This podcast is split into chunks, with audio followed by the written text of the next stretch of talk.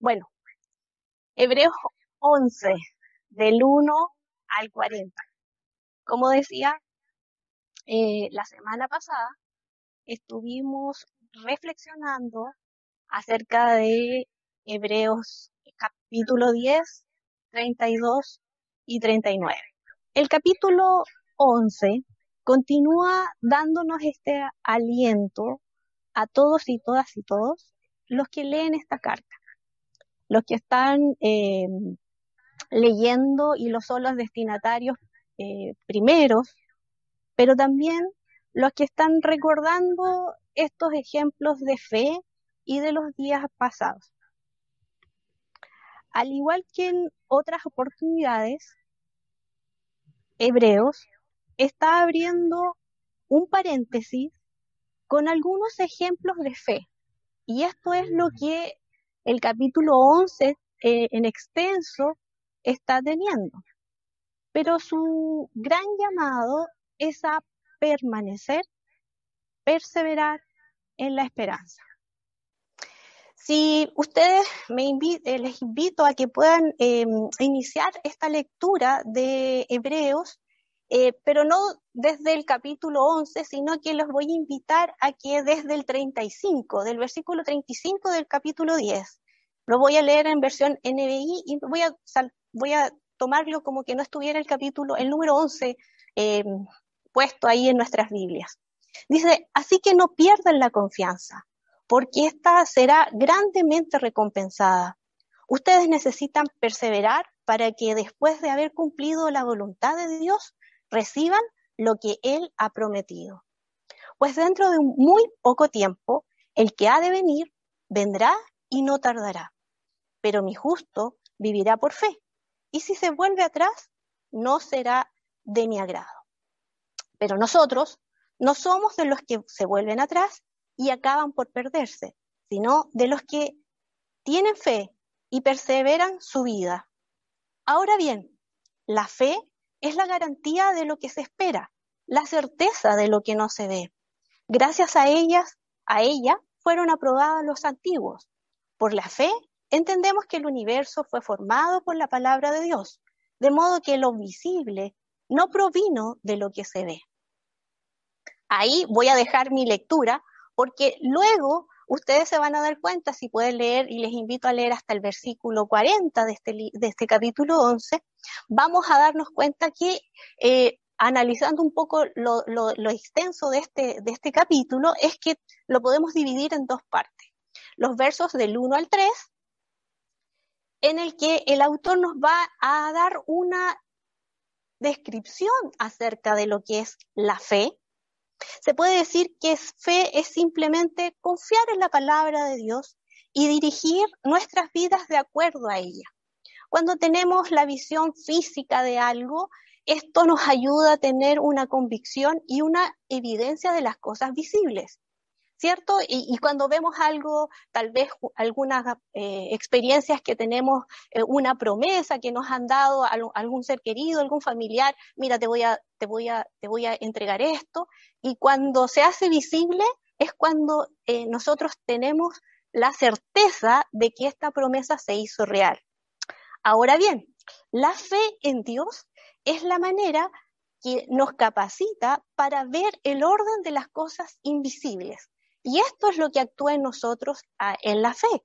Es, esta fe en Dios es lo que nos hace entender eh, y tener evidencias de que Dios existe, pero no lo vemos, no, no, no, lo, no, no, no tenemos una evidencia física real. Cuando vino Jesucristo a la tierra, tuvimos la, evidencia de que el Hijo se había encarnado, el Hijo de Dios. Pero hoy día nosotros los, los, lectores y los cristianos del siglo XXI tampoco tenemos esa evidencia. No fuimos los que primero escucharon y vieron a Jesús, sino que también nosotros hemos actuado de esta manera. La fe nos ha ayudado a creer con convicción firme de que Cristo vino, murió y resucitó, pero es algo que nosotros hemos escuchado y que no lo tenemos visiblemente con evidencias físicas eh, reales que nosotros podamos ver. La segunda parte de este capítulo es del 4 al 40. Y aquí observamos eh, estos versos, un registro o un catálogo acerca del heroísmo espiritual. Son, podríamos decir, pequeñas biografías o reseñas que van a ayudar, que nos ayudan a entender y que el autor va a ilustrar con ejemplos de fe en seres humanos de carne y hueso, como usted o como yo es interesante mencionar que en la tradición judía también existían otros tipos de listados o catálogos con, eh, de hombres y de mujeres cualidades que tenían cualidades famosas. ¿Sí? Pero este estilo literario tampoco es exclusivo de la tradición judío-cristiana, sino que había en otras culturas catálogos o, registros de personas con hazañas y proezas en cuanto a su cultura. Y, lo que hace entonces el escritor de Hebreos es también tomar este estilo literario que es eh, tal vez popular dentro de este tiempo y de otras culturas. Los ejemplos que aquí menciona el autor de eh, Hebreos eh, a veces tienen nombres reconocidos y que nosotros nos vamos a, recordar o que sí los hemos leído en el Antiguo Testamento, como son Abel, Noé, Abraham, Moisés, eh, Rab, pero en ocasiones solamente eh, el autor menciona la experiencia vivida por alguna persona o grupos de personas, como por ejemplo conquistar reinos, cerrar boca de leones, muerte eh, por golpes, sufrieron algunos azotes, otros fueron asesinados a espada. Y hay bastantes tipos de experiencias eh, que describen, tanto se podría decir victoriosas como también experiencias de sufrimiento, pero de todas ellas hay un denominador común, que es la fe en Dios. Y yo tengo algunas propuestas de las consideraciones que podemos tener de este pasaje. Primero, la fe en Dios. La fe en Dios que habla el capítulo 11 de Hebreos es bastante conocido y, tal vez nos ayuda un poco a reflexionar acerca de estas primeras personas que está dirigida esta carta, como para nosotros hoy día, que nos ayuda a reflexionar acerca de la fe. Ahora, al tratar de comprender acerca de lo que es la fe, a veces sacamos varios versículos de diferentes eh, libros de la misma Biblia y realizamos nuestra propia definición de lo que es fe. Tal vez ahí eh, vamos a, nos podemos equivocar. Pero lo que a mí me gustaría es que nos concentráramos en lo que Hebreos está hablando acerca de la fe. No vamos a introducirle ningún otro versículo acerca de lo que nosotros entendemos de fe, sino que vamos a darnos cuenta, y es interesante, qué es lo que nos propone Hebreos en este, en este sentido acerca de la fe. Y, y es interesante porque nos va a ir dando algunas pistas acerca de lo que es fe, pero fe en Dios.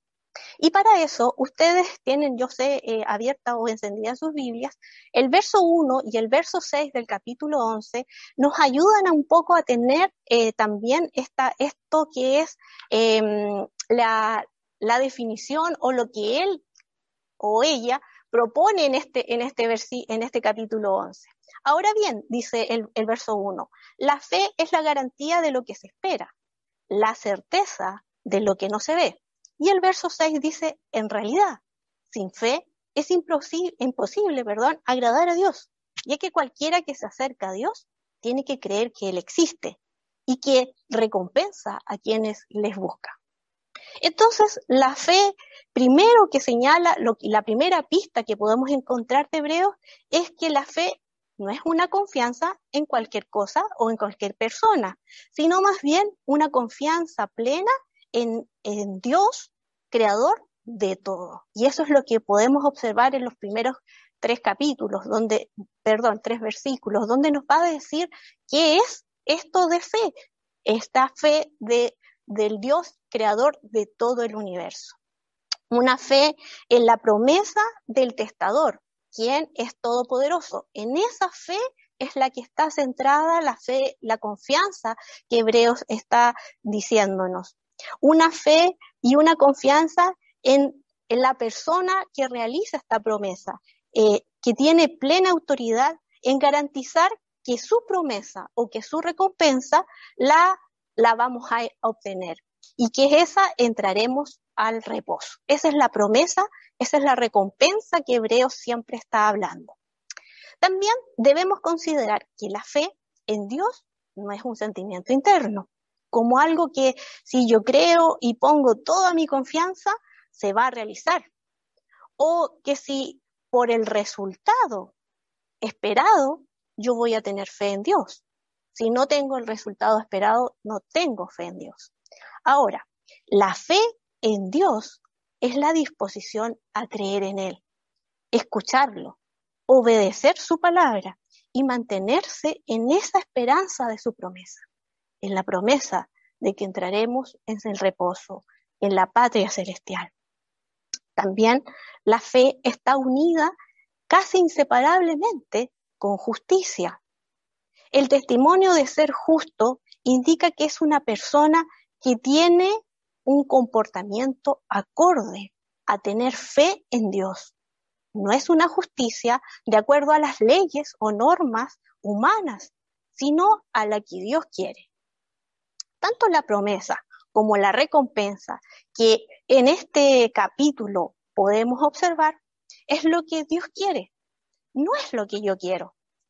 Esto lo hemos visto en otros capítulos de esta carta y como es esta promesa y este gran, eh, esta gran recompensa es la entrada al reposo de Dios, es la entrada a la patria celestial, a esa eternidad con Dios. Esa es la promesa en la que todos nos, nos anhelamos que sea real para nuestras vidas. Y la segunda consideración es que estos ejemplos de fe son de carne y hueso, son seres humanos.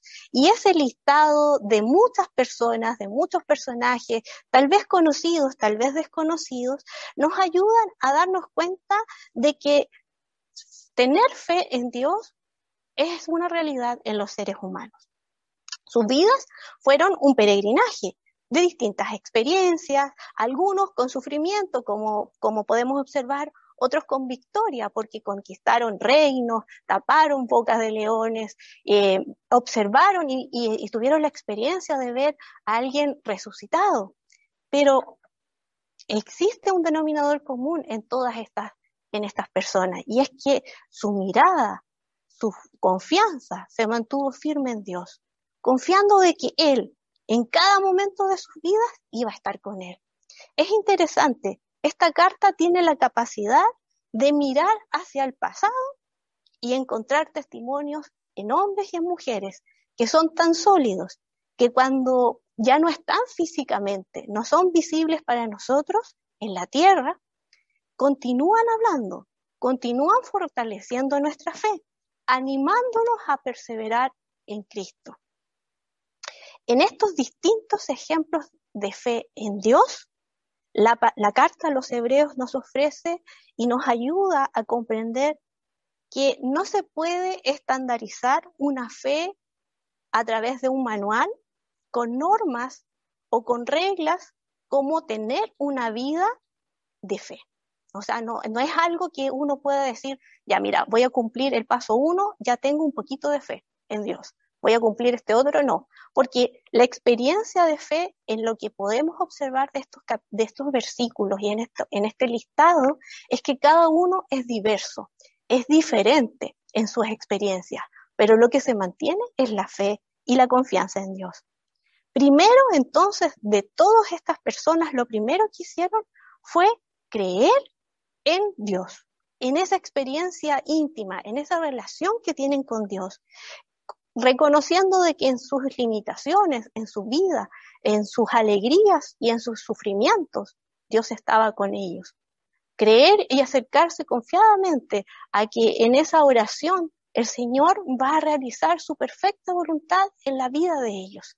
Esa perfecta voluntad es la que podemos observar y podemos ser testigos nosotros de que se hizo realidad en, en la venida de Jesucristo, el Hijo de Dios, y eso nos ayuda a nosotros hoy día, los cristianos del siglo XXI, a permanecer, porque sabemos que tenemos una evidencia, tenemos algo concreto. El Hijo de Dios ha venido a la tierra, ha venido a instalar su reino. El tiempo ha llegado. El tiempo de que Jesús ha llegado e iniciado un nuevo, un nuevo tiempo se inició hace muchos años atrás, pero que hoy día nosotros también experimentamos y lo celebramos cada domingo. El ejercicio que podemos hacer nosotros entonces es pensar y recordar que hombres y que mujeres de nuestra historia reciente alientan nuestra vida de fe para mantenernos en Jesucristo. En conclusión, los lectores de todos los tiempos, cada vez que leen el capítulo 11, son llamados a animarse, a permanecer en la fe en Cristo, porque tenemos un mejor escenario que los ejemplos que podemos observar del Antiguo Testamento. Jesucristo ha venido, Jesucristo está con su reino, está con pleno poder y autoridad. Jesucristo ha muerto por nuestros pecados y nos ha salvado. Y esa razón nos ayuda a tener una fe más fuerte y un poco más sólida que estos ejemplos del Antiguo Testamento. Vuelvo a decir, el ejemplo que nos ayuda a nosotros es permanecer en Cristo, es recordar estas historias, y no solamente las historias de la Biblia, sino que hay muchas historias que podemos observar, que podemos escuchar, que podemos ver de cristianos y cristianas cómo han permanecido en fe en diferentes circunstancias, no solamente en el sufrimiento. El ejercicio que nos ayuda a hacer Hebreos 11 es mirar que podemos mirar el pasado, podemos ver a Dios actuando en nuestro pasado, pero también no perdamos de vista el presente como también el futuro, porque la mano del Dios se hace visible gracias a Jesucristo en nuestras vidas. Y ahí también está el Señor. Por esa razón debemos animarnos a permanecer firmes en la fe en Dios, continuar contando las historias tal vez del Antiguo Testamento, del Nuevo Testamento, pero también debemos recordar esas historias nuestras de otras personas que con otras experiencias permanecieron fieles al Señor y que con la plena certeza de que Dios cumple sus promesas. El llamado, hermanos y hermanas, es a permanecer, a animarnos, a darnos cuenta de que en el pasado Dios ha estado con nosotros, en el presente Dios ha estado con nosotros y en el futuro Dios permanece fiel y estará. Y no solamente hasta el más allá, sino que en la eternidad podemos ver y podemos saber que esa certeza es real. Y eso es lo que nos anima en cierta medida el capítulo 11. Les animo a mantenernos firmes, a permanecer y a dar gracias a Dios por su fidelidad en nuestras vidas. Le invito entonces ahí a donde esté usted, en su hogar, a que podamos orar juntos. Padre, te damos muchas gracias por la oportunidad que tú nos das de animarnos en este día y de poder ayudar, eh, darme gloria y honra por lo que tú has hecho en nuestras vidas. Pero no solamente en nuestras vidas, sino que también reconociendo, Señor, todo lo que tú has hecho en el pasado y con hombres y mujeres, con seres humanos igual que nosotros. Señor, tal vez débiles, Señor, con tentaciones, pero Señor, tú has sido fiel con ellos. Y también tenemos la certeza de que tú nos ayudarás a permanecer en, en este tu camino, obedeciéndote, Señor, y siguiéndote y sirviéndote, Señor, como solamente tú te lo mereces, porque tú eres todo para nosotros. Y te damos gracias. Muchas gracias por lo que tú seguirás haciendo con cada uno de nosotros, Señor, durante esta semana. Señor, al permanecer fieles a ti, perseverando, Señor, en que Cristo ha estado y estará con nosotros siempre. En el nombre de Jesús. Amén.